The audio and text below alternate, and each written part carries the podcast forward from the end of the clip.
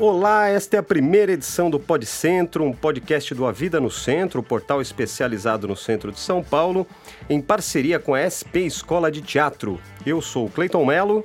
E eu sou a Denise Bacotina. No Pod Centro, nós vamos falar de tudo o que envolve o centro e a vida urbana na metrópole, como cultura, comportamento, estilo de vida e as pessoas que fazem o centro de São Paulo um lugar cada vez melhor e mais interessante. E você pode acessar o programa em diferentes plataformas de podcast e também no nosso portal, avidanocentro.com.br. E agora também estamos ao vivo pela página do A Vida no Centro é, aqui no Facebook. Vamos mandar um alô pro pessoal que está começando a assistir lá, ó, olha lá. E aí, pessoal? Beleza aí, pessoal? O pessoal está chegando. Enfim, então vocês podem acompanhar aqui ao vivo os bastidores do programa, do primeiro programa Pod Centro, né, Denise? Exatamente, o primeiro de muitos primeiro de muitos, é uma parceria, uma honra para a Vida no Centro, parceria aqui com a SP Escola de Teatro, que é onde nós estamos aqui agora, na Praça Roosevelt, junto com o Ivan, que é diretor da... Manda um alôzinho. Olá, Ivan Cabral. pessoal, prazer estar aqui com vocês. Nós vamos apresentar melhor daqui a pouco, mas só, já manda um alô, Rodolfo. Oi, gente, aqui é o Rodolfo.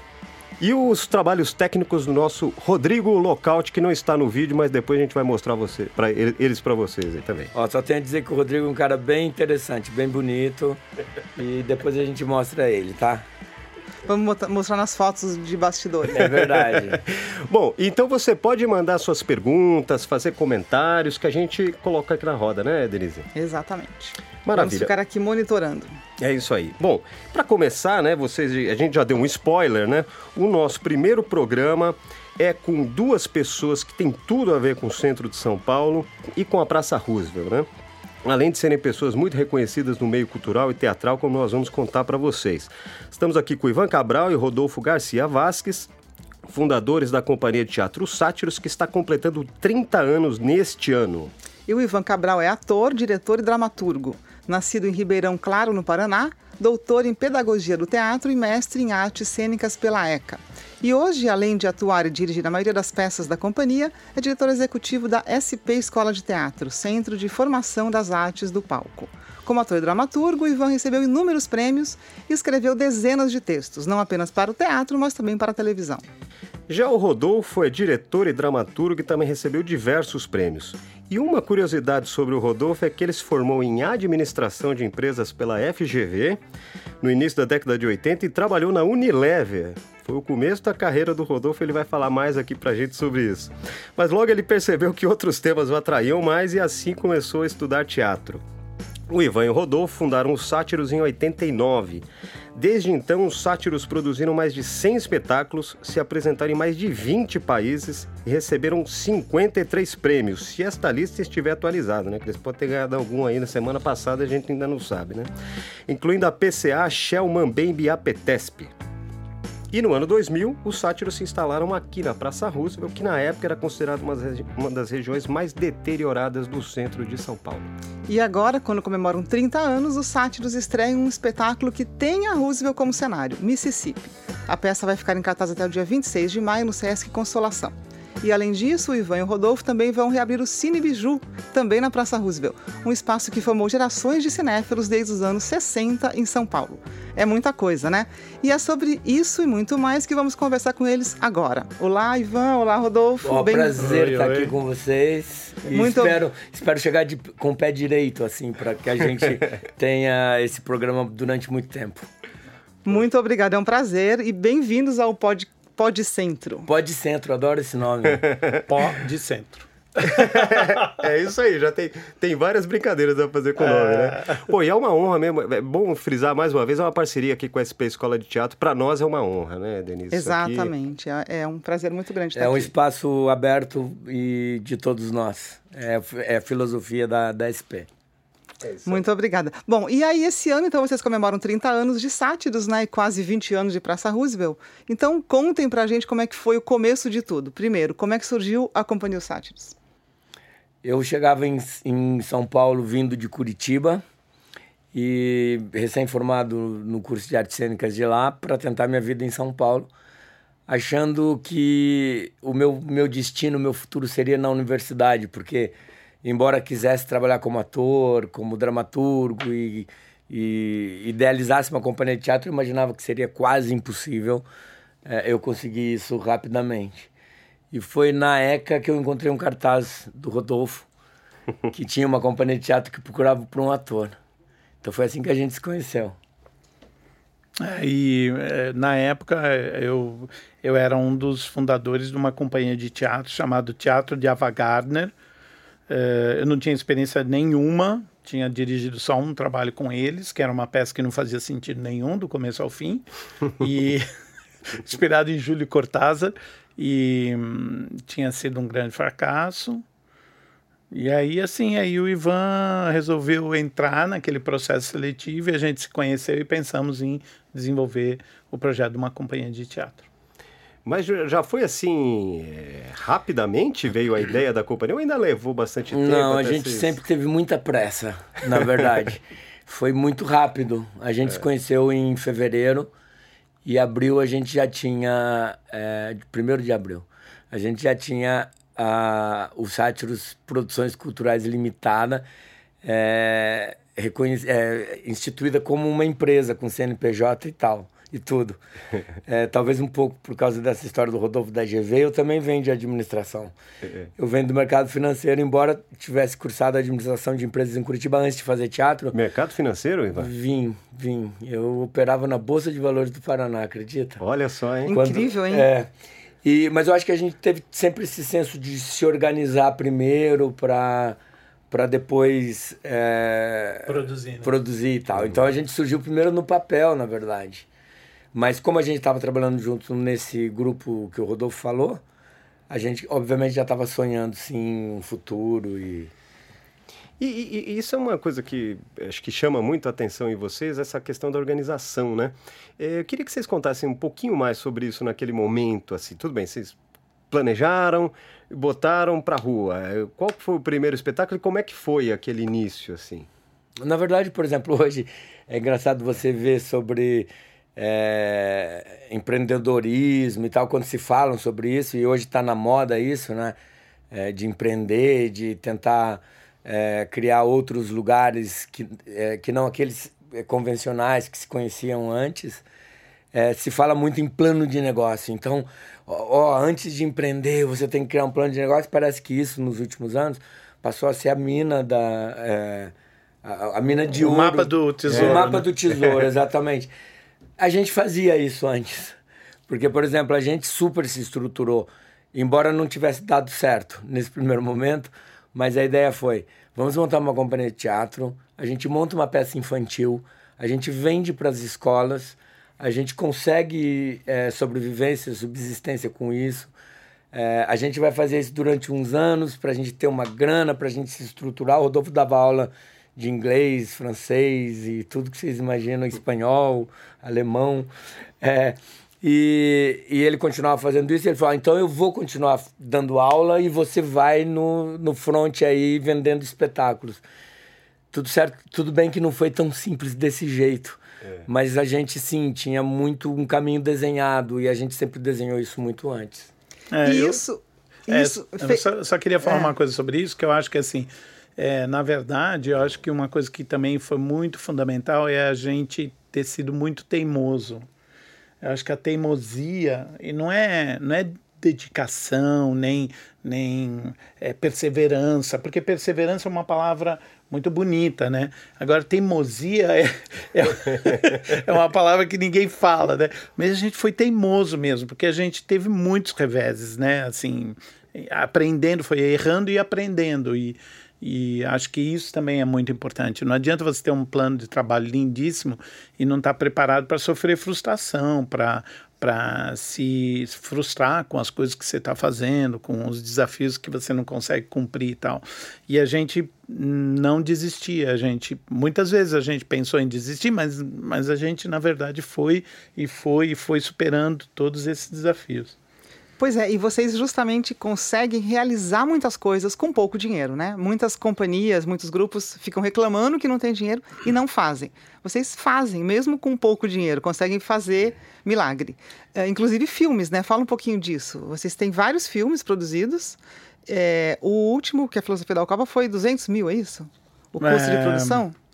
na verdade, se for somar tudo, né, todo o esforço que a gente teve, foi mais ou menos isso, mas eh, a gente é muito da, da ação, né, e uh, então tudo para nós é, é muito transformar em real, em materialidade, assim, então o nosso trabalho está muito focado nisso, né? Eu acho que a gente nunca esperou, na verdade. Por exemplo, Mississippi, que é o último espetáculo nosso, ele foi produzido com zero reais. É, e é um espetáculo grande, é um espetáculo para comemorar os 30 anos dos Sátiros, e é um espetáculo com 14 atores, que virou livro, nós vamos lançar o livro daqui a pouco, que estreia no Teatro Anchieta, no Sesc Consolação, e provavelmente na história do Sesc do Teatro Anchieta, no Sesc Consolação, talvez a gente seja o primeiro espetáculo a chegar na estreia sem uma produção por trás. A gente não teve X mil reais para produzir a peça, então é, é claro, é, é, é, é, dinheiro meu e do Rodolfo que a gente investe, mas também num trabalho incrível de companhia, porque a gente tem não só os 14 atores, mas uma equipe grande, é, trabalhando num primeiro momento por percentual de bilheteria, ou seja, é, a, a, o que der na, na, na bilheteria a gente racha. No meio disso, as coisas meio que mudaram, porque é, daí a gente vendeu o espetáculo para o Sesc por X mil reais, a gente, a, a gente foi, foi criando coisas para fazer com que aquilo se tornasse real. Mas, por exemplo, e daí o Sesc acabou, sim, comprando o espetáculo e os atores acabaram recebendo, não um percentual, mas o cachê de ensaios, etc e tal. Mas nós poderíamos ter entrado nessa história sem ter conseguido o SESC, por exemplo, e a gente teria feito do mesmo jeito, ah. como a gente já fez muitas vezes e a gente vem fazendo sempre. É, nos 30 anos de Sátiros, a gente não teve nenhum ano. Mentira. A gente teve 93 que a gente não produziu nenhum espetáculo. Mas a gente trabalhou com, com espetáculos vindos de 92.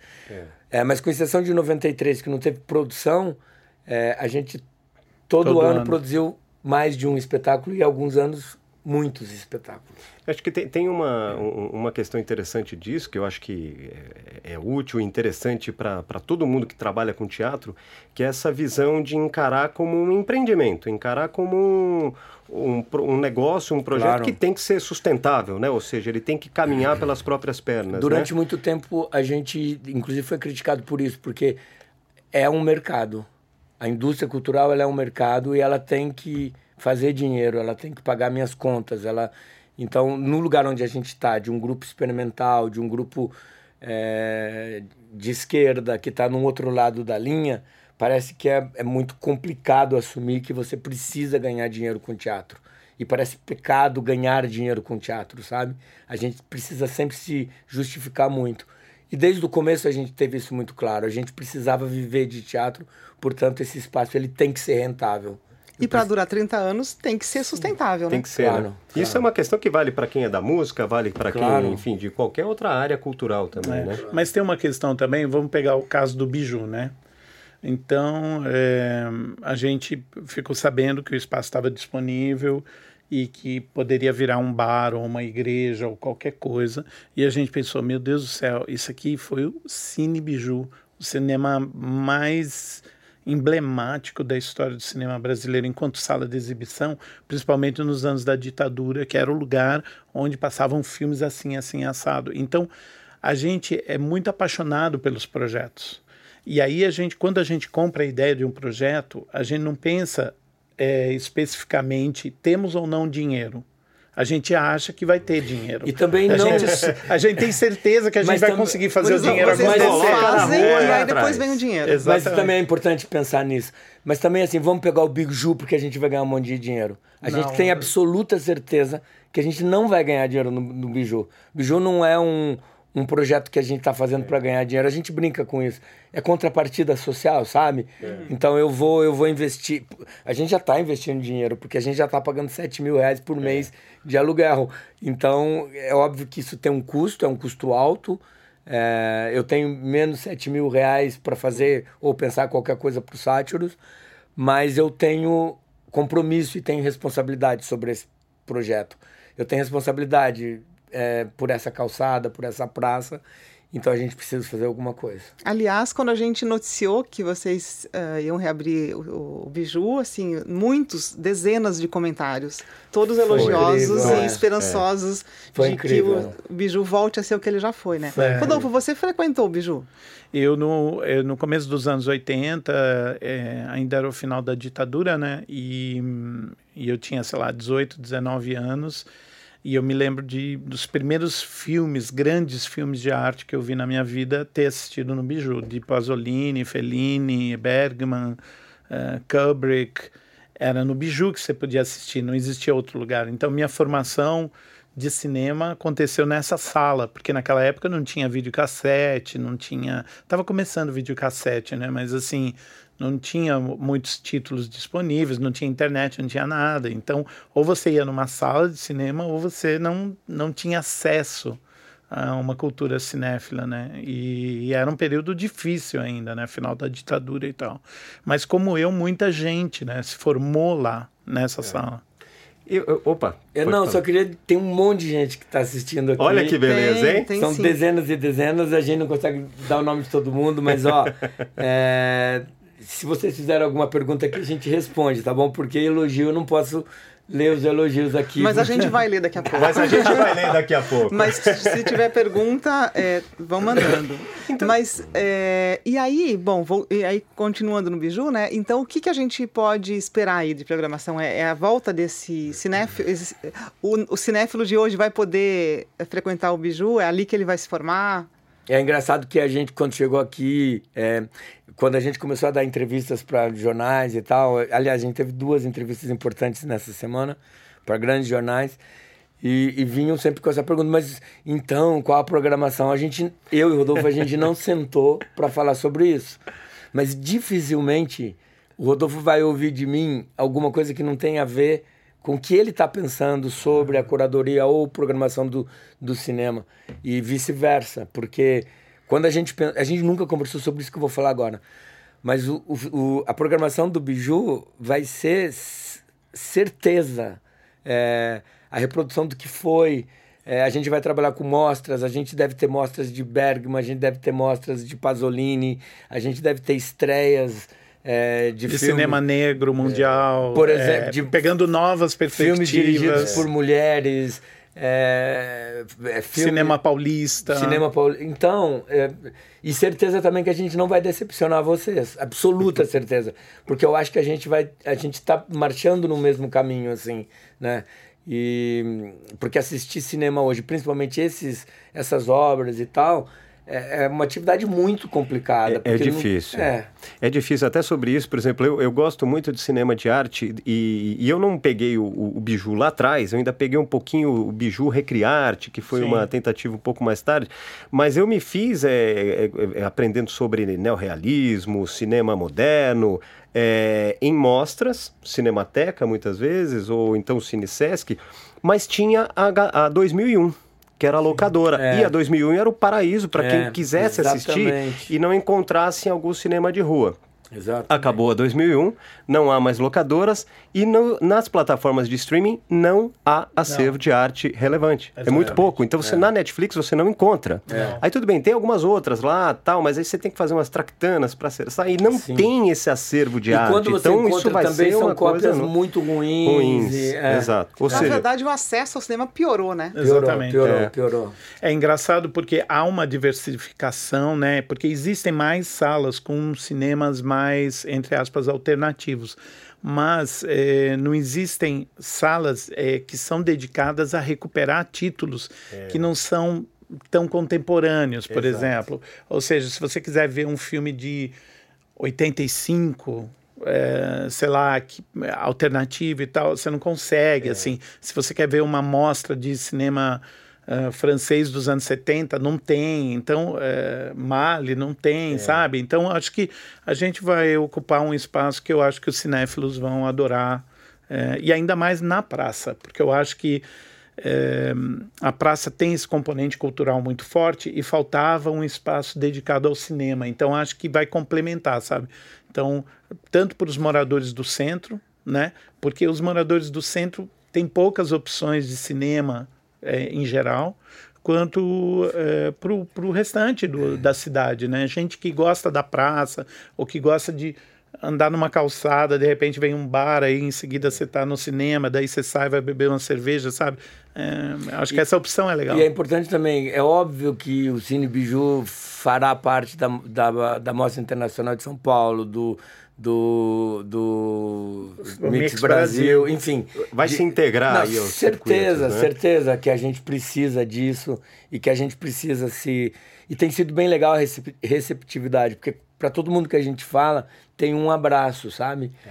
Então isso é muito, muito bacana. E a gente, como a Denise estava falando, a gente sentiu isso muito claramente na, na recepção com a matéria, né? Que a gente uhum. fez com vocês, enfim, tanto pela newsletter nossa, pelo Facebook, é. as pessoas faziam comentários.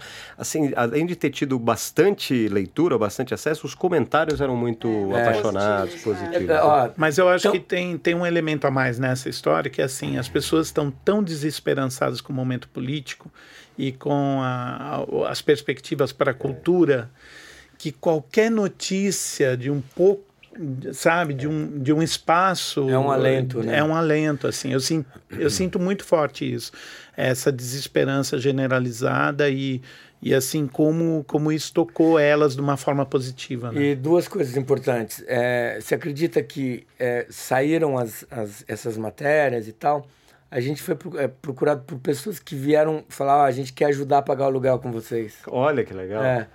E é. a Maria Bonomi, que é uma grande artista, artista. visual e gravurista, incrível, é, amiga nossa, tal, mas ela falou, oh, vocês não estão sozinhos, a gente, eu e a, a Maria Helena, que é a mulher dela, a gente quer estar junto e a gente quer ajudar vocês. É, então isso é muito, muito surpreendente, assim, a gente imaginar que a gente não está sozinho. E a segunda coisa é que a gente tinha certeza que ia acontecer. Nem nos meus pesadelos eu imaginaria que a Ancine acabaria do jeito que está que tá sendo exterminada e, e, do jeito que está se acabando.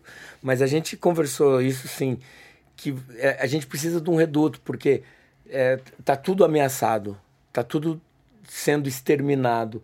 Então a gente precisa de, de lugares é, e eu até cheguei a falar que a gente. Físicos, né? De físico, que a gente criaria um bunker aqui na Praça Roosevelt, pelo menos para que a gente pudesse se proteger e que essas ideias não se perdessem, para que os nossos projetos não morram, porque o que vai acontecer com o cinema a partir de agora? Sem dinheiro para produzir, sem uma indústria que, que foi recém-criada, né? Então isso é, é, é vamos falar mais da Praça Roosevelt, mas tem uma pergunta aqui da Ju Alonso perguntando o seguinte: vocês vão apresentar cinema e teatro no, no Biju simultaneamente? Era bom explicar um pouquinho como possível, é que vai ser a é divisão é de cinema e teatro. É, é. A gente quer priorizar o, teatro, o cinema. E a gente pensou que a gente trabalhar, trabalharia o teatro no contrafluxo. A gente ainda não sabe direito, mas, por exemplo, talvez a gente comece com uma sessão à tarde e uma noite. Hum. Não sabemos. A gente ainda tem se reunido com um monte de gente que estão nos dando é, posições e pessoas Propostas. que entendem de cinema, né? É. É, mas pro, provavelmente vai ser isso. Então, se a gente começar com cinema, sei lá, uma sessão 5 da tarde, outras 8 da noite, 9, a gente faça uma peça de teatro à meia-noite no sábado e domingo, é, sexta e sábado. Mas ainda é cedo para a gente falar. De qualquer forma, precisa ficar um comprometimento nosso. E vai ser, pelo menos, é, para começar e nos próximos tempos, a prioridade é cinema. É só para explicar, porque às vezes fica parecendo, nossa, mas eles vão começar e não tem nada, né? É, só para explicar, a gente pegou a chave a semana passada. Começamos a reforma semana muito, passada. Foi tudo muito Mas estreamos já uma tem peça. reforma rolando, né? Estreamos uma peça de teatro gigantesca. Esses dias. dois dias atrás. Então, agora é que a gente vai ter é que tempo vocês fazem de... tudo junto, né? Então, Exatamente. cada dia é uma coisa nova, né? Isso é, Literalmente, né? Isso tem a ver com o começo da conversa, aquela Exatamente. coisa de fazer, né? Exatamente. É. Vai atuando em várias frentes. É. Mais alguma participação, Denise? Tem várias pessoas aqui muito felizes e elogiando muito o trabalho de vocês é, e muito felizes aí com o projeto novo. É, e uma pergunta aqui mais direta que é o seguinte: vocês acreditam que o recente corte de incentivo a projetos que eram apoiadores pela Petrobras, como a Mostra Nacional de Cinema de São Paulo, pode afetar o Biju de alguma maneira? Ah, eu acho que afetar o Biju não diretamente, não. porque a gente é, sequer pensou em pedir apoio, por exemplo, para a Petrobras ou para qualquer é, empresa. É, né? a gente, por exemplo, fez os nossos filmes, depois a gente pode falar sobre isso, mas sem nenhum incentivo. E a gente nem ousou em apresentar esses projetos em Ancine ou lei de, do audiovisual, por exemplo, porque a gente sabia em que terreno a gente estava pisando. Ninguém ia apoiar é, filosofia na Alcova, nenhuma empresa. A gente sofreu, inclusive, boicote da Embaixada Brasileira. É, a gente foi convidado para festivais internacionais e quando eles apresentavam o nosso projeto, a embaixada, é, já com a promessa da embaixada de patrocínio de passagem, hotel e tal, quando mostravam a gente e era filosofia na Alcova, a embaixada retirava o. Isso no ano passado. O ano passado. Ano passado. Então, mas Outubro. A, a, gente não, a gente não, a gente sabe, a gente não está iludido nessa história, entende? É. Vocês então, fazem mesmo sem, sem esse tipo de apoio? É. Não, vamos fazer, imagina. Então, eu acho que não, a gente é, não afetará o, o Biju certamente, porque até porque a gente não tem ainda um, uma parceria com a Mostra Internacional de Cinema. Mas a Mostra Internacional de Cinema pode contar com a gente e os esforços que a gente tiver que fazer para que a, a, mostra venha até a Praça Roosevelt e a gente se inte, entregue, in, integre, entregue, entregue a, a integre a, ao evento, a gente vai fazer o possível. Legal. Tem, tem, um. Aproveitando assim esse, esse gancho que vocês falaram, que da, da, da questão do momento que a gente está vivendo, né? E de muito de Praça Roosevelt, eu queria voltar um pouquinho é, e, destrinchar um outro tema, que é o seguinte a Praça Roosevelt e como ela era quando vocês chegaram aqui, né? Já foi em 2000, né? Que vocês chegaram aqui. É, muito tempo se passou e a gente nota que tem muitas pessoas que talvez não saibam exatamente como era a Praça Roosevelt naquele momento. Conhece hoje, que é um lugar vibrante, que tem os teatros, tem bares, agora vai ter Cine Biju, né? E tem essa questão toda do encontro. Mas como é que era em 2000, quando vocês chegaram aqui e conta um pouquinho as histórias que vocês viviam aqui. Olha, é assim, é, é, parece quase surreal, mas na verdade a Praça Roosevelt naquela, naquela época, anos 90, era como se fosse a Cracolândia hoje. É, era um lugar bastante perigoso, né? A gente tem um amigo que é um vizinho aqui da praça que ele tinha é, ele tinha marcas de bala na parede da sala dele. Nossa né? Senhora. De bala perdida. É, ele ouvia tiros de madrugada. Hoje ele ouve o pessoal cantando e bebendo e óbvio atrapalha, mas nada se compara a tiros, né? Antes, né?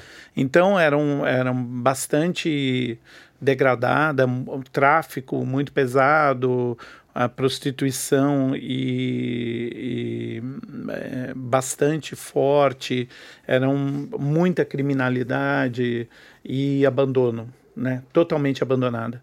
Agora é incrível pensar que 20 anos depois essa área se recuperou e o poder público só entrou nesse processo de transformação depois de 10 anos, depois de 12 anos que a reforma foi feita, né? Mas antes houve uma reforma na calçada, que era uma reforma humana mesmo, né, humanista. Então mudou tudo uh, nesses 12 anos, até que a prefeitura uh, fizesse a reforma da praça. Então foi um processo que começou dos artistas e que depois é que chegou para o poder público, né? E aí a gente entra na questão da economia criativa e de como a arte pode mudar também a cidade, como a arte ela pode contribuir muito mais do que do que costumam dizer alguns arautos aí da, da nova moralidade, né? É, a arte ela é transformadora e ela transforma a geografia urbana, ela transforma as almas, ela, ela transforma, transforma, a história, tudo. né? Você pode refazer a história a partir da arte. Então a geografia, você pode interferir na geografia a partir da arte. Acho que isso é muito e foi o que vocês fizeram aqui na Roosevelt, né? Exatamente.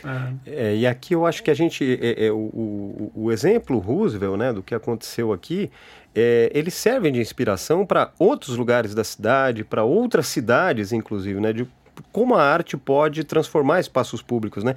E isso é curioso porque a gente vive um momento em que a cultura está sendo muito atacada, ameaçada, né? atacada, né? É, como é que vocês veem isso hoje? Pode haver um retrocesso nessa questão toda do, do espaço público, de usar a cultura para transformar lugares? Já está vendo. Mas né, não dá. Mas será que já não tem das pessoas uma força maior aí que possa impedir esse retrocesso? Eu acho que eu, eu não sei. Eu acho que a gente é, tem é, convivido com esse retrocesso. Ele é forte. É, ele não começou agora com o último, acho que é Ancine, né? Com esse desmonte, é, desmanche, esse desmonte de, de, de, projetos que foram criados lá.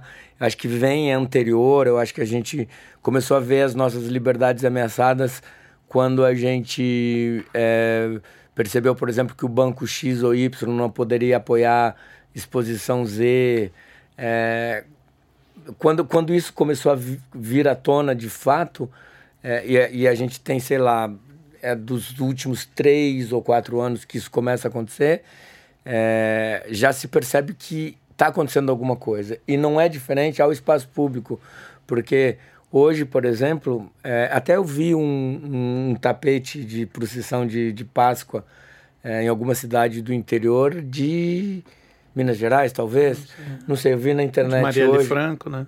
É, que eles fizeram um tapete para homenagear, a Maria Franco e os policiais foram lá e desmancharam o tapete agressivamente. Então, é, isso não é, não é tão simples mais. É, sair à rua ou você não tem mais segurança. As, tuas, as nossas liberdades elas estão sendo é, ameaçadas de verdade. E a gente vai devolver, é, a gente vai recuperar essa liberdade através da arte, é através da, da humanidade, através do afeto. É só isso que vai salvar a gente. O último reduto é o da arte, que é o da humanidade. Né? Então, é, a gente vai ter que começar a prestar atenção nisso. Tem uma pergunta aqui é, sobre, sobre a Roosevelt, sobre o teatro. É, Tiago Rodrigo de Mendonça. Sou muito curioso por assistir a, a Vida na Praça Roosevelt. Vocês têm intenção de remontar esse espetáculo tão importante e emblemático na trajetória da companhia? Ah, eu acho que não. Não. Já a passou, gente... né? É, já, já ele faz parte da história, é isso? É. É, a gente tem falado sobre isso, por exemplo, montar os grandes espetáculos nossos. Eu acho que não, eu acho que foi tão legal no momento que aconteceu, sabe? É, a gente tem que pensar, olhar para o futuro e descobrir outras coisas. E... Os próximos, né? É, Vamos ou, falar então do ou, atual. Ou do atual, né? É. Que é o Mississippi, que fala justamente da Praça Roosevelt, tem a Praça Roosevelt como cenário e podemos dizer até como personagem, de certa Eu maneira. acho que é a né? personagem central da Conte, peça. por favor, sobre o Mississippi, enfim. Estreou agora no Sesc Consolação. Sim. É, a, gente, a gente quis falar é, sobre a Praça Roosevelt, na verdade. A gente. Também a gente não sentou assim, fez uma grande reunião para dizer vamos fazer uma peça agora, comemorar os 50 anos dos sátiros, que fale sobre a praça. As coisas meio que Fluíram, é, né? Elas fluíram e a gente sentiu, em, a partir de algum momento, a necessidade de fazer esse trabalho e ele e que viesse com essas questões e tal. Mas chegou no momento alto do, do, dos nossos ensaios, no momento onde a gente tinha que recolher tudo que a gente estava pesquisando, porque quando a gente chega com o trabalho, são muitos meses e às vezes anos de, de pesquisa e tal. É, chegou um momento, sim, que a gente falou: caramba, é, a gente precisa falar é, de um mundo, a gente precisa falar para o mundo. E a Praça Roosevelt é o nosso mundo, né? É esse, é esse microcosmo que, que nos interessa. Então ficou muito claro, assim, em Mississippi a gente pesquisa é, os moradores em situação de rua, e, e daí a gente foi meio que lembrando, recolhendo histórias que a gente viu, ouviu falar, que, que a gente viveu. É... Coisas que aconteceram quando a gente chegou na praça, por exemplo. Por exemplo, tem alguma por exemplo, para contar para as pessoas? Sim, por exemplo, quando a gente chegou na praia, quando eu cheguei em São Paulo em, em 89 e conheci o Rodolfo, a Praça Roosevelt já era decadente e havia na Praça Roosevelt é, dois lugares bastante frequentados, uma padaria 24 horas, a Nova Central, que a gente conta na peça, que é onde é o espaço para Patões, foi a primeira padaria 24 horas da cidade de São Paulo. Ah. E o, e o, o, Corsário. o Corsário, que era um bar gay, que é onde é hoje o... A loja de ferragens. Não. O supermercado. Onde é, não. O supermercado era, era a Baiuca, era onde Baiuca. é hoje o Espetinho. Tá. Ali era o Corsário. Ah. E, e era um bar gay, e era... E a, tanto padaria como Corsário fecharam por causa de assassinatos. No Corsário um dia, é, duas travestis morreram. Eu falava derrama, é, eu falava que tinha acontecido chacinas, daí falava, não é chacina, porque chacina tem que ser muitos, enfim. Eram duas travestis que foram assassinadas é, no Corsário. E a padaria foi o dono da o filho do dono da padaria que numa madrugada é, matou um cliente que estava lá. Enfim, esses dois lugares foram fechados por assassinatos. E, e, mais ou menos na mesma época, assim, fim dos anos 90. Um pouco antes da gente chegar. É. Então, é, essas eram histórias que a gente. É, é, eu, quando cheguei em São Paulo em 89, conheci o Corsário, frequentei um pouquinho, vim algumas vezes. E a padaria também, muitas vezes, porque você ficava até tarde da noite e a padaria era um lugar que era 24 horas e a gente podia ir lá comer e tal. É, eles, por, essas histórias, por exemplo, estão no Mississippi. Inclusive, a gente fala o nome da Nova Central, a gente fala o nome da, do Corsário, personagens que convivem nesses lugares. Mas não só também de antes da gente chegar. É, a gente fala da Praça Roosevelt recente. Quando a gente ensaiava o Mississippi, é, no meio do processo do Mississippi, a gente, a gente viu quanto, um suicídio e um dois suicídio. assassinatos na praça durante o momento durante gente... o processo Sim, de... agora, agora nos últimos meses. Agora nos Exatamente. últimos meses. Pessoas que a gente conhecia tinha visto um dia por exemplo ali no prédio da Gravataí com a praça. Isso foi recente. Dois namorados brigaram um casal que viviam lá e o menino não pulou aceitou o fim pulou a janela. E eram pessoas muito próximas da gente assim. Daí como que você convive com suicídio né? Como que é, e o pior acho que foi antes foi no inverno que foi assassinada uma moradora de rua e jogaram o corpo dela na caçamba do, em frente ao, ao Cultura Artística. Então você chega para trabalhar de manhã assim, um belo dia, e você recebe essa notícia de que encontraram um corpo numa caçamba, ele tinha sido é, jogado lá e tinha. E... Caramba, é, isso muda tudo, isso. E eu acho que também tem a, a questão assim. É a gente discutiu um pouco isso no, no processo, que assim, é uma peça que é muito poética e é muito é muito humanista, né? Mas ao mesmo tempo ela tem uma violência muito grande e, e essa violência ela não é uma violência é, externa à sociedade brasileira. Eu acho que ela está profundamente ligada à nossa realidade né? É, assim, o número de, de pessoas que se suicidam ou que são assassinadas ou que é, o número de violências que, que foram cometidas nessa região nos, nos 20 anos que nós estamos aqui é, é, é absurdo se você pensar num país europeu assim.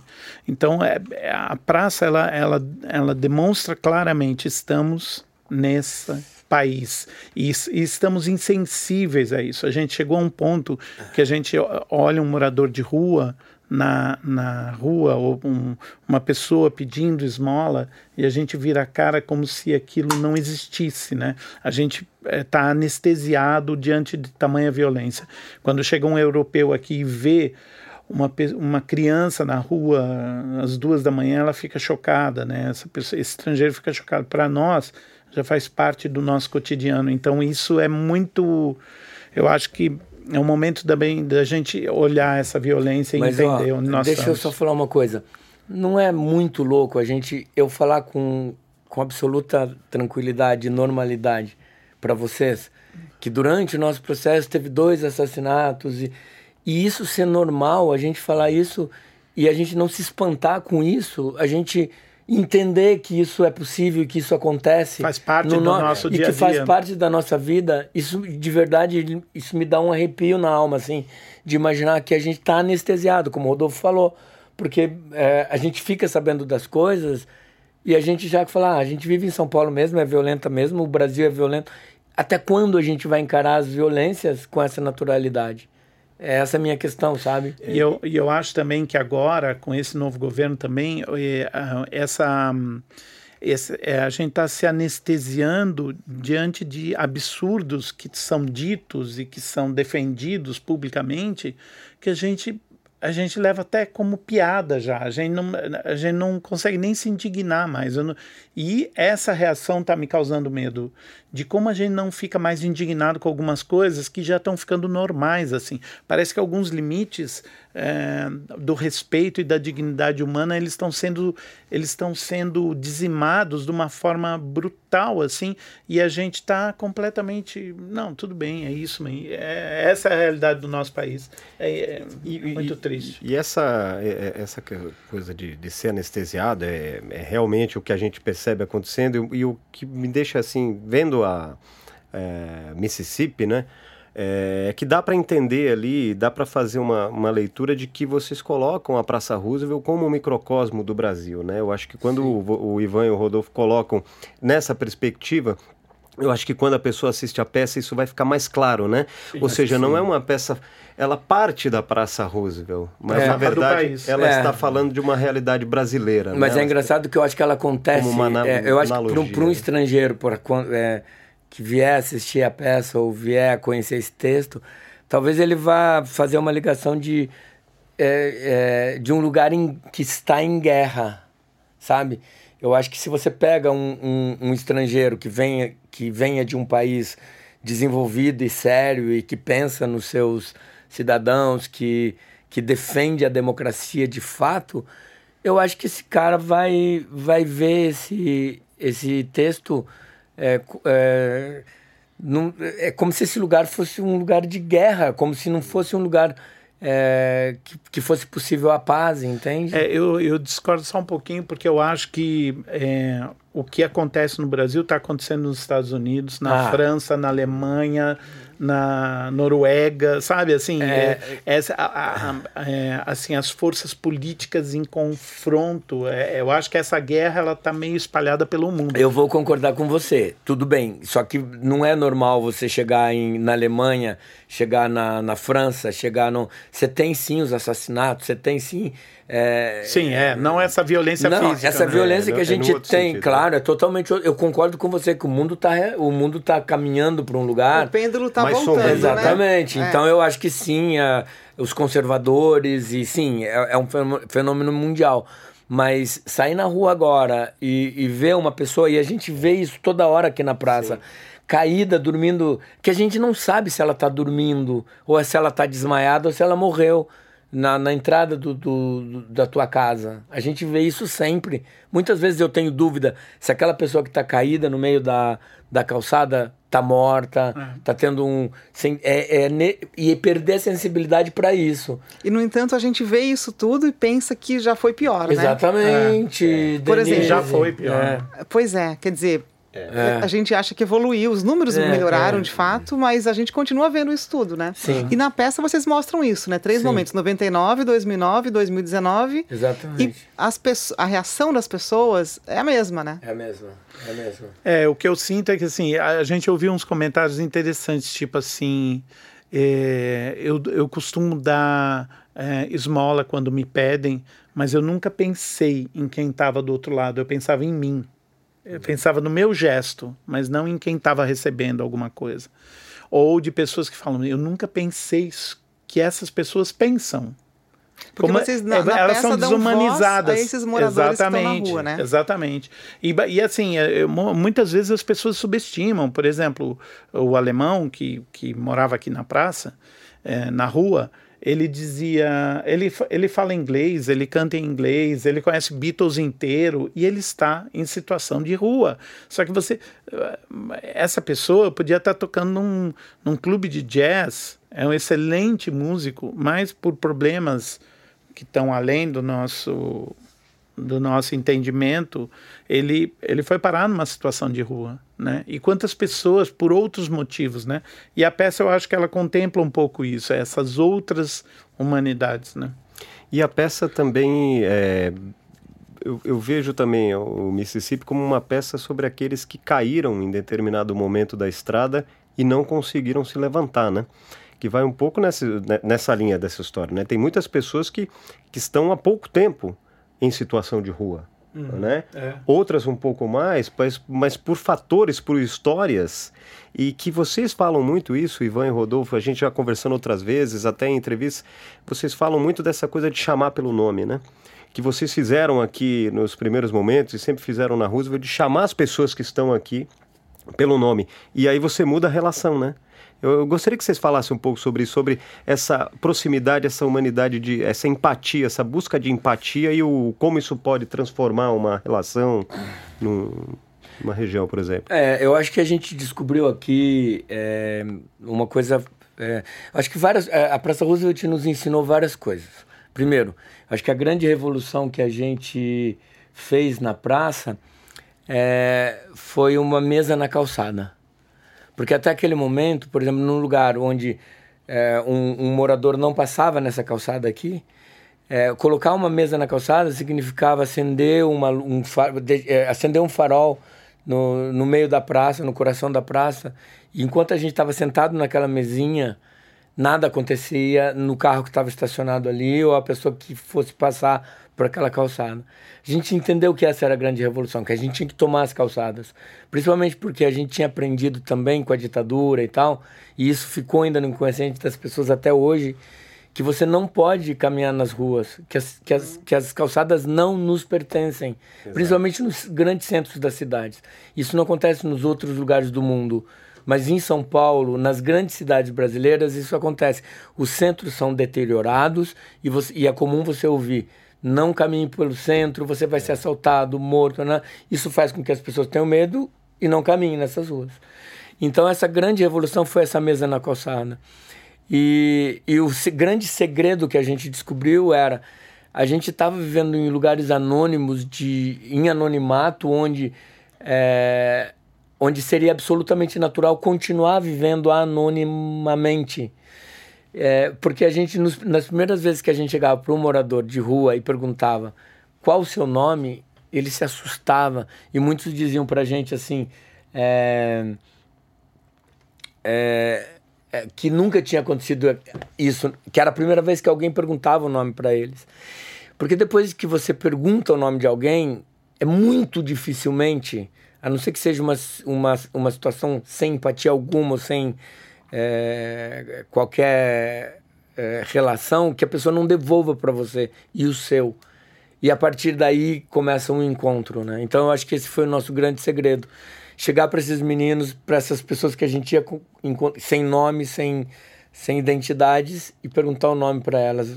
Isso, isso mudou, mudou as nossas vidas e a vida de um monte de gente. E eu acho que tem um terceiro fator aí que também foi muito importante, que aconteceu, já estava acontecendo com a gente, mas eu acho que a praça deixou bem claro.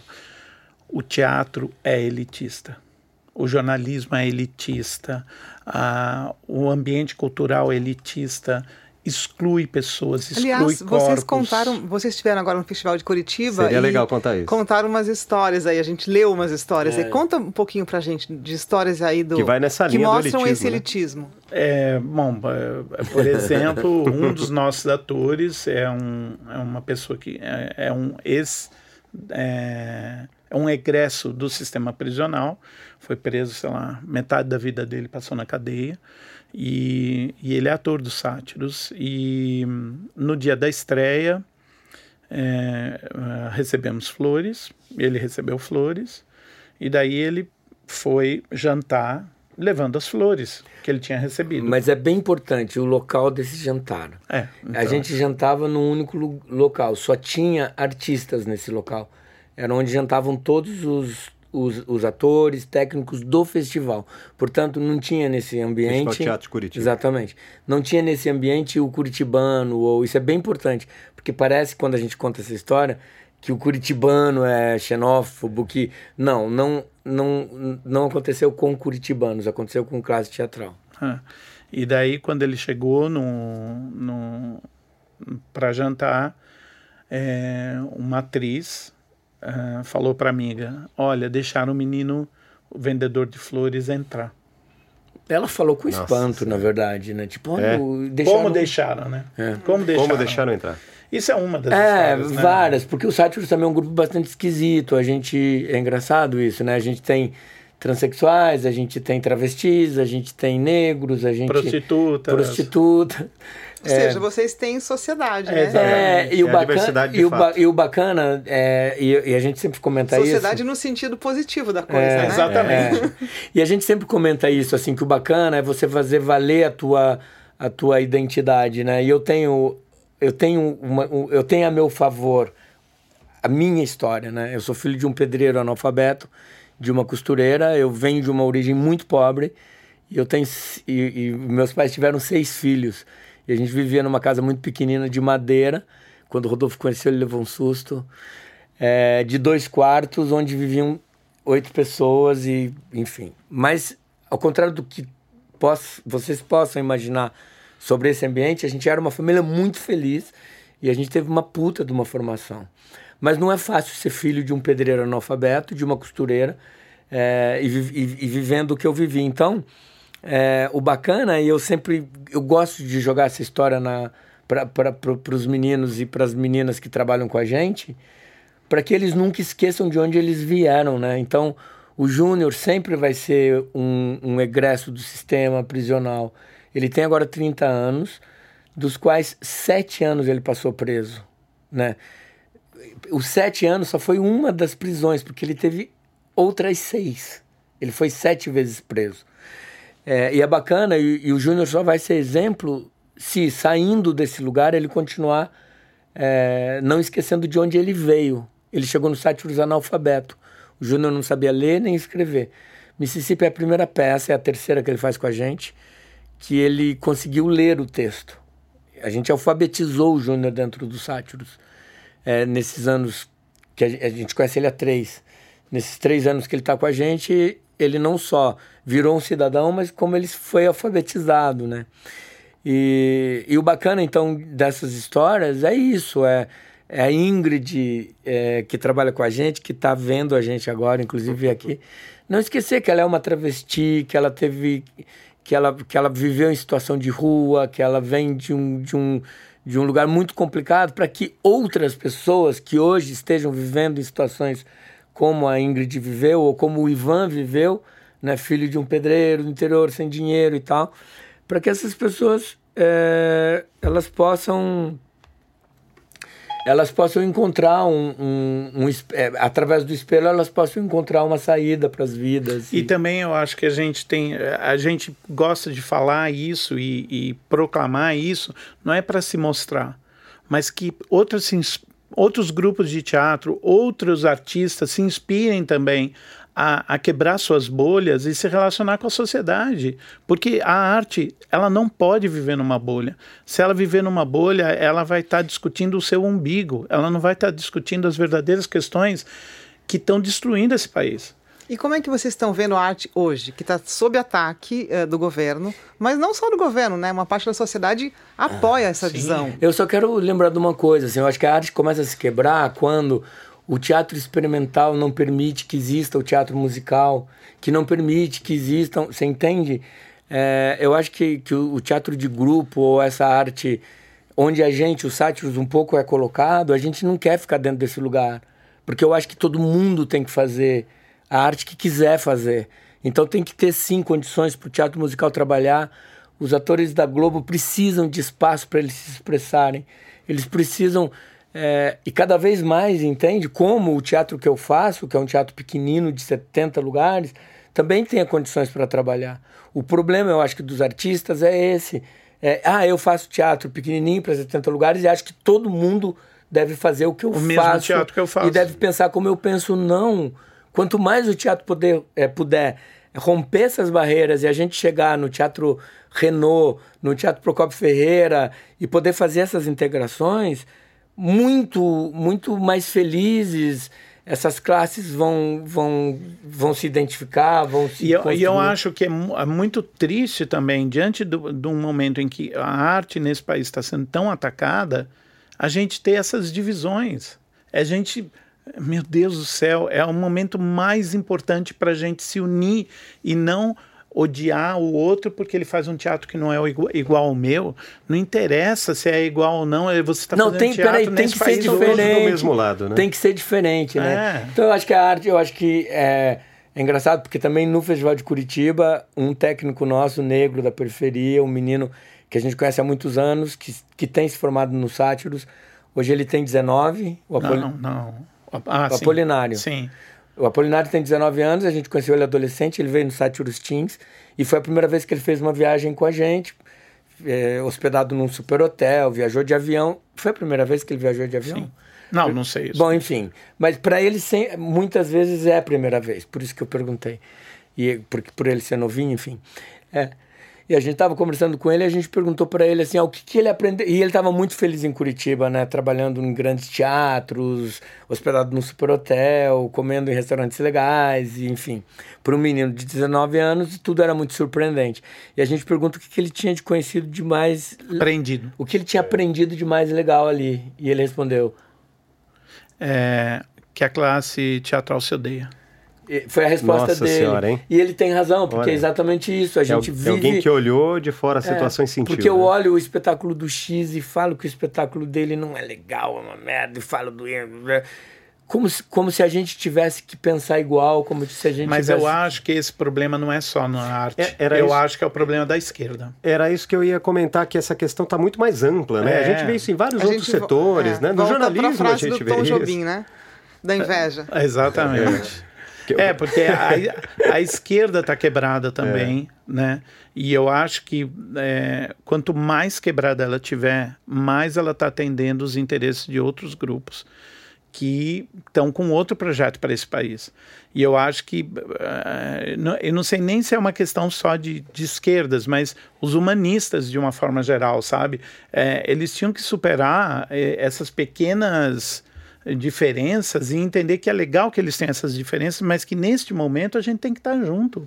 É, Porque eu- se a gente não se unir, eh, a gente vai estar entregando de bandeja um projeto de país que pode nos levar a um colapso. Né? Eu acho que isso realmente tá, é, é mais amplo, né? Transcende a esquerda mesmo, né? Porque a gente vê hoje, você tem uma, uma, uma é, emergência na sociedade de vários grupos, é, de vários coletivos, de várias pessoas que estão é, que se aproximam é, por um determinado tema ou questão, e você vê esse tipo de divisão, de segmentação e de, e de, de picuinhas da mesma forma, né? E quando muitas vezes a gente está lutando por questões humanistas, né? Um lado mais, mas a gente vê em todas as carreiras, em todas as áreas. É, a mas gente eu não. vê isso. é, talvez eu achasse normal numa carreira é, é, no mundo corporativo, de um grande É, executivo. mas eu tô falando sim. de coletivos de Mas de- a gente de- está de falando cultura, de, reduto tudo. de humanidade, né? Exato, não. Que é a arte, ela é o último reduto é, da humanidade é, possível.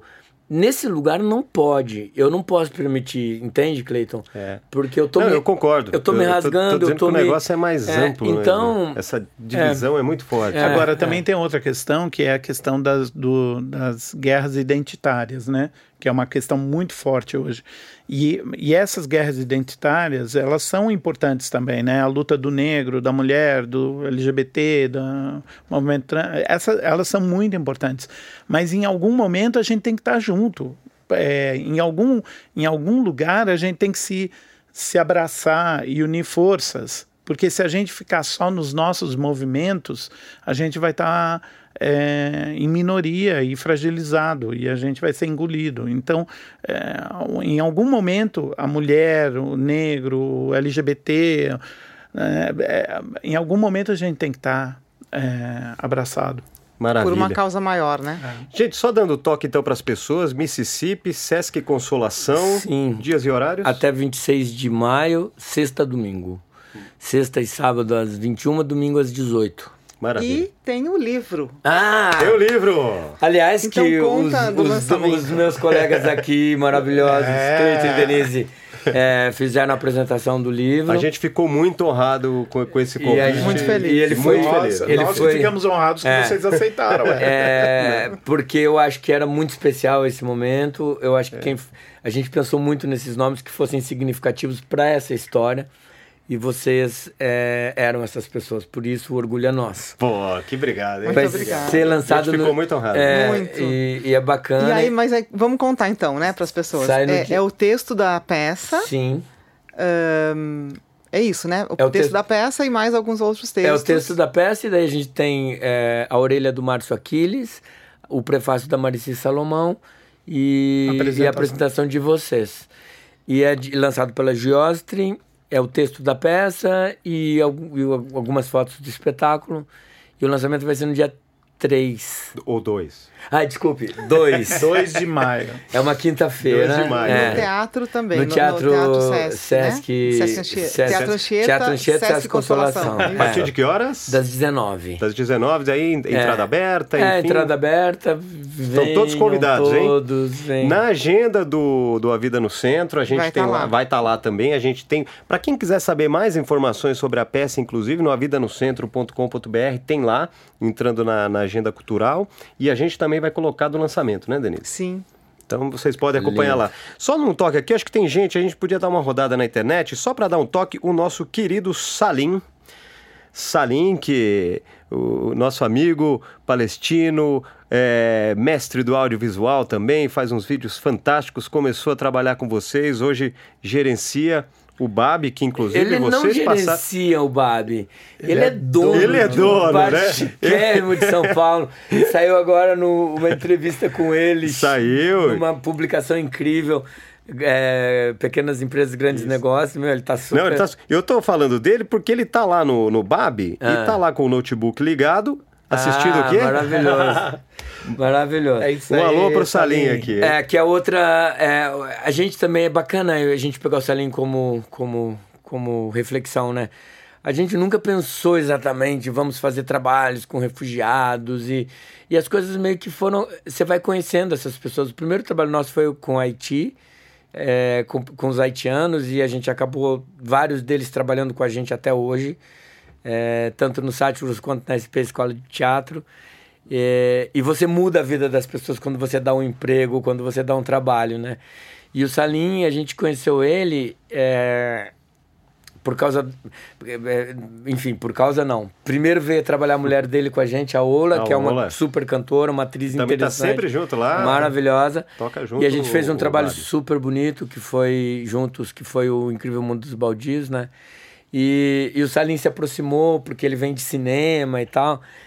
E a capacidade que eles têm de trabalho é impressionante. Na verdade, é, o, o Bambolina era um bar que era do meu irmão, que tinha acabado de morrer, e que era meu melhor amigo, que a gente tinha uma história super incrível, que era o melhor amigo do Rodolfo também.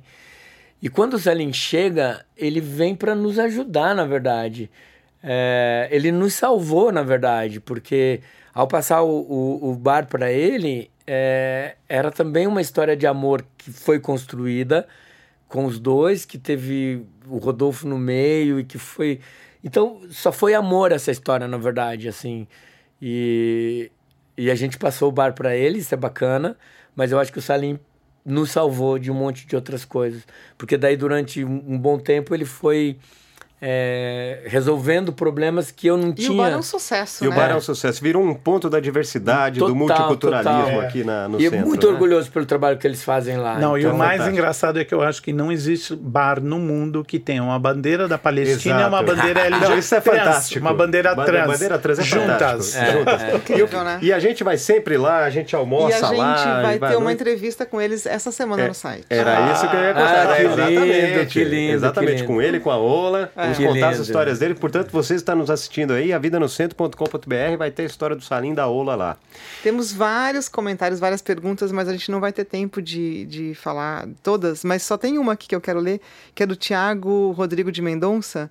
Falando, na trajetória de vocês, a diversidade, o respeito sempre esteve presente. Isso é admirável. Esse cuidado em abraçar, incluir todos, tal, é lindo de se vencer nem fora dela. Que retorno isso traz para a companhia? Às vezes traz muito problema. Não, mas É. eu acho que em geral o que a gente a gente aprende muita É. coisa o tempo todo. O tempo todo está aprendendo, seja com o adolescente que vem da periferia, que vai fazer o nosso projeto de adolescentes, seja com um egresso do sistema prisional, seja com uma prostituta. É, a gente aprende que a vida é muito ma maior do que aquilo que a gente está acostumado a pensar que é. E eu acho que isso é que nos dá tanta força também para se conectar com a sociedade. Porque quando você ouve essas histórias e quando você tem essas vivências, você fala: "Me- eu não posso ficar falando do meu umbigo, eu, eu- eu tenho que falar sobre eles também. É, como se a gente fosse os rapsodos é, dos invisíveis, assim, da, das histórias que sobre as quais ninguém fala porque ninguém tem interesse em conhecer e que na verdade são fundamentais para entender essa sociedade. Mas é engraçado também quando você pensa nisso de é, você ajuda pessoas, você na verdade é tudo o contrário. A história do Salim foi essa. O Salim me, nos salvou de um luto, de uma. Ele vem, abraça e, e transforma aquilo. Mas as coisas que a gente aprende, por exemplo, é, a última a chegar foi a Ingrid, então a gente fala dela de novo. A curiosidade, a paixão, o... porque você precisa disso o tempo inteiro. Tem horas que, que, a, que a paixão vai embora, tem horas que você não está apaixonado pelo teatro, é muito chato. É, é chato ou pelo jornalismo. Ou pelo é, jornalismo. É, chato. Tudo tem um trabalho duro por trás. O, o trabalho duro é chato, então... Tem que resgatar ah. essa paixão. Cara, né? e essa paixão tempos tempos, né? vem o tempo inteiro nos olhares dessas pessoas. Aliás, a gente está assistindo e, já mandou ah, mandou. aí e tal, falou que... Mas é, é incrível. E é incrível quando você vê, vê esses olhares é, sendo de verdade. Porque ele, quando você transforma uma dessas pessoas, por exemplo, o Júnior tem sete filhos. Tudo na vida do Júnior é sete. sete. Ficou sete anos preso.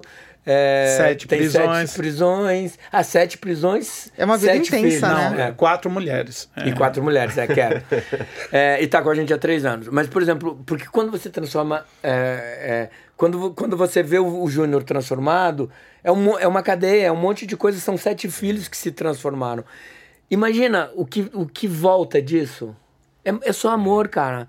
É só. É, é, impressionante, assim. Tanto que a gente tem falado nos sátiros nos últimos anos é, a gente tem falado que a gente é uma família e cada vez mais a gente é uma família de Aliás, verdade. Aliás, vocês são 14, você falou?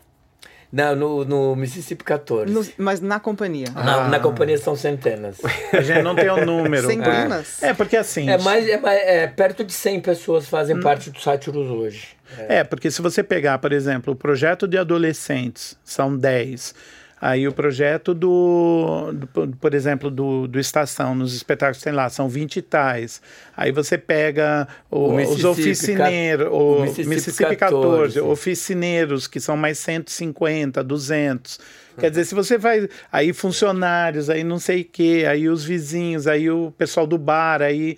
É, é muita é, gente. É, é, é diretamente gente. trabalhando com a gente hoje são mais de 100 pessoas. E o que é muito interessante é que a gente vê claramente essa, essa ligação, essa essa paixão entre todos, assim, né? Algo muito é, eu, eu sou, eu sou muito feliz. Vocês, assim, é muito são relações antigas, são relações novas. É, é bacana. Sim. É que a nova não tem muita novidade porque elas são novas, né? Mas você pensar, por exemplo, que você trabalha com uma pessoa, o Edu, por exemplo, a gente trabalha com ele há 28 anos, né? É, o Robson ontem, é, nesse final de semana, fez 10 anos com a gente. É toda a carreira dele, né? O Robson tem 30 e pouquinhos anos, ou seja, é um menino. Toda a carreira do Robson é nossa. O Gustavo, quando o Robson falou que tem 10, eu tenho 15. Então é bacana você ver também todos. Agora eles vão ficar bravos se eu não falar o nome de todo mundo, mas enfim, são, são trabalham com a gente há muito tempo. E isso é muito, muito, porque tem uma cumplicidade e tem uma coisa que é muito linda. Olha, a gente já está chegando ao final do programa, mas tem algumas últimas coisas ainda. Só para dar um toque aqui na, como se diria antes, na audiência rotativa do rádio, agora na audiência rotativa do Facebook do podcast. Esse é o podcast Pod Centro, do A Vida no Centro, em parceria com a SP Escola de Teatro. E eu aproveito para fazer esta pergunta para que todos conheçam melhor. Falem sobre a SP Escola de Teatro, que é um projeto maravilhoso que tem a ver com essa transformação toda da Roosevelt que vocês aqui capitanearam. Gostaria que vocês contassem um pouco melhor o que é o projeto da escola.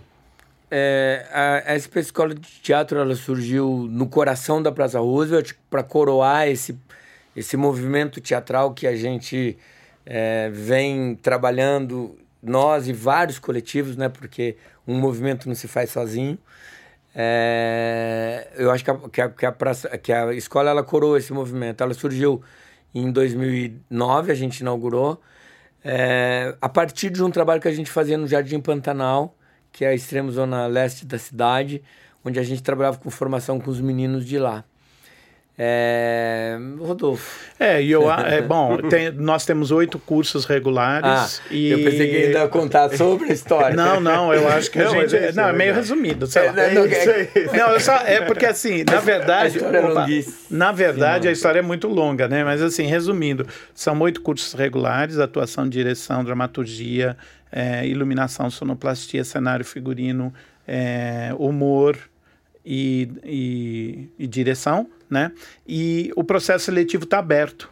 Ah, Agora, é muito importante. Até então, quando? Até acho que é semana que vem, né? Eu não sei o dia, Rô. A Eu pessoa, como é que faz? É, Entra no site No da... site spescoleteatro.org.br. Bem fácil. E é uma, é uma escola, é, é, um, é o maior centro de formação da América Latina. A gente tem é, milhares de estudantes por ano, porque nos cursos regulares, nesse curso que o Rodolfo falou, são 400, 390. Mas a gente tem cursos de extensão que são rápidos e tal, que acontecem um ano inteiro, então todos gratuitos. E todos- também tem outras unidades. Exatamente, a gente tem aqui e no. E, Em no Mato Brás. Grosso. Não, Brasil no Mato Grosso. a gente tem aqui a sede da Roosevelt em São Paulo e a sede Brás. Vocês não conhecem, né? A Não, sete Brás não. ainda não. É linda, é linda. É, e daí a gente também tem esse projeto no Mato Grosso, em Cuiabá. Poxa, que É. maravilha, hein? E o nosso é, projeto pedagógico sistema é exportado para Suíça, Suécia e Finlândia. Então, onde a gente tem parceria bastante estreita e o tempo inteiro tem professores e alunos aqui e a gente também manda professores e alunos lá. Maravilha. então é um projeto bem Muito incrível. bem. Maravilha, olha quanto, quanta conversa aqui. Muita coisa. Eu precisava de mais água. E eu estaria até agora e eu estaria até agora contando do Jardim Pantanal. E isso porque a gente também foi, foi segurando, porque se deixar a gente vai. É verdade, é História não assunto- falta, né, não Denise? falta. Nossa falo. senhora. Poxa, Mas olha, gostaria queria de agradecer, agradecer, né? muito Ivan Também. Cabral e Rodolfo Garcia Vasques, Também. fundadores da Companhia de Teatro Sátiros, que está completando 30 anos 30 agora. anos esse Fez ano. Essa outro dia, né? O mês Dia primeiro passado. de abril. primeiro de abril. Esse É. mês. O dia da só. mentira. Ai, ai, me deu uma cãibra. Olha, os ouvintes deste ao podcast. vivo? Então, os ouvintes deste podcast Ai, vão então imaginar o que aconteceu. Mas quem está tendo o privilégio de ver pelo Facebook Exatamente. testemunhou. Ou seja, se ficar curioso para ver a cena, vai lá no Facebook, a Vida no Centro, para ver o vídeo. Me deu uma cãibra aqui. Olha que beleza. hein? Tá tudo ótimo. Tá melhor já? Olha, o meu- o meus, os meus irmãos entraram aqui. A, Ivan, a. Ivani Cabral lá de Ribeirão Claro, te amo, minha irmã.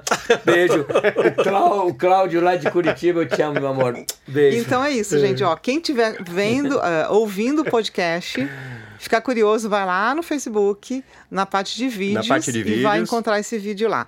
E, na- e já sabe que da próxima vez é para acompanhar o live também, porque pode ouvir e ver também. Exatamente. E o podcast, o Pod Centro, é um podcast quinzenal. Daqui duas semanas nós estaremos de novo aqui na SP Escola de Teatro para gravação de mais um podcast. E nós vamos apresentar em primeira mão o podcast na nossa newsletter, né, Denise? Que vai ser disparada sexta-feira. Sexta-feira de manhã, quem está inscrito recebe ali no e-mail. Quem não está, se inscreve agora. A Exatamente. gente vai colocar, a- a- logo após aqui, vai colocar o link para quem não está inscrito ainda na newsletter gratuita para se inscrever. É bem fácil de se inscrever, só entrar no site, né? Vai ter lá o- a areazinha para fazer a newsletter, mas de qualquer maneira a gente coloca aqui na, no Facebook depois na área de comentários. E aí vai receber em primeira mão na newsletter na sexta de manhã, mas também vai estar no site disponível e também nos agregadores de podcast. Exatamente. Ou seja, Spotify. Spotify, vai estar no SoundCloud e aí também dentro da área do site, embedado lá, uma área podcasts, que a gente vai subir nos próximos dias. É, isso, né, Denise? É isso. Esse é o primeiro Pod Centro, mas é o primeiro de uma série quinzenal que vai por aí. E a gente não podia deixar de fazer primeiro com o Rodolfo Ah, e com o lindo, Ivan aqui. obrigado, gente. Boa sorte agora Poxa, com essa nova iniciativa de vocês e parabéns por tudo que vocês estão É, fazendo pelo acho. centro de São Paulo, que vocês estão dando uma visibilidade incrível para o centro. E dá até vontade de morar aqui.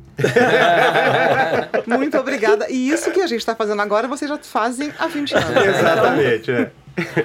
Na verdade, a gente se inspirou muito em você. É. Então, muito obrigada por estar aqui, Obrigado, inaugurando esse novo projeto aí.